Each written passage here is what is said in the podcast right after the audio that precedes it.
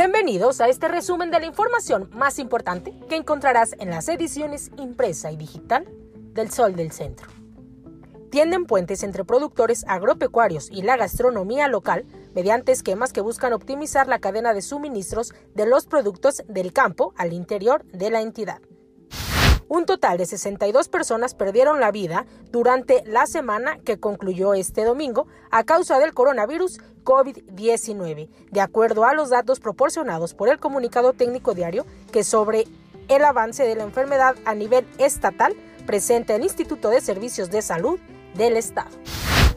En cuatro años de gestión, el sector del turismo se ha consolidado como uno de los más importantes para la generación de riqueza en Aguascalientes y a pesar de la pandemia, este gobierno y su sociedad trabajan para reactivar otra industria que es el sustento de miles de familias. Así lo aseguró el gobernador Martín Orozco Sandoval. La coordinación del voluntariado del DIF municipal de Aguascalientes inició una gira para distribuir la ropa que se recolectó en el centro de acopio en beneficio de familias necesitadas.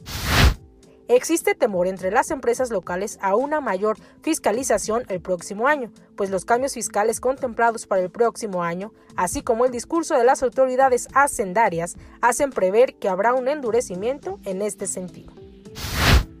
En información policiaca, un hecho violento se registró en el municipio de Rincón de Romos, luego de que un joven perdió la vida a causa de quemaduras que le provocaron dos sujetos de manera intencional. Hasta el momento se reporta que uno de los presuntos responsables ya fue detenido. Y en los deportes, se disputaron en la Ciudad de México los partidos entre Necaxa y Pumas de las categorías inferiores de la jornada 12 del Guardianes 2020, donde los universitarios se impusieron en la sub-17 por marcador de 3-2, mientras que en la sub-20 los Rayos ganaron por la mínima diferencia. Síganos en nuestras redes sociales y para conocer el detalle de esta y mucha más información, no olviden adquirir las ediciones impresa y digital del Sol del Centro.